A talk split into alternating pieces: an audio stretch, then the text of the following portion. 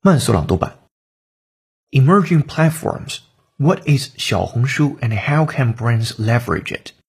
A Chinese social media platform that blends shopping, e-commerce, user-generated content, and reviews. Xiaohongshu was founded in 2018 by Charlwin Mao and Miranda Qu to inspire lives.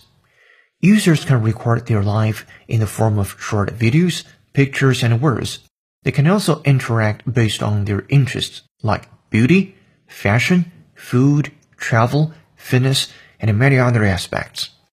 According to Statista, as of July 2019, the platform had a total of approximately 3,000 million registered users, as its user number tripled in one year since mid-2018.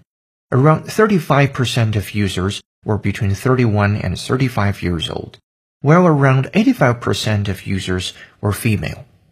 本节课程就到这里，浩浩老师恭喜你又进步了。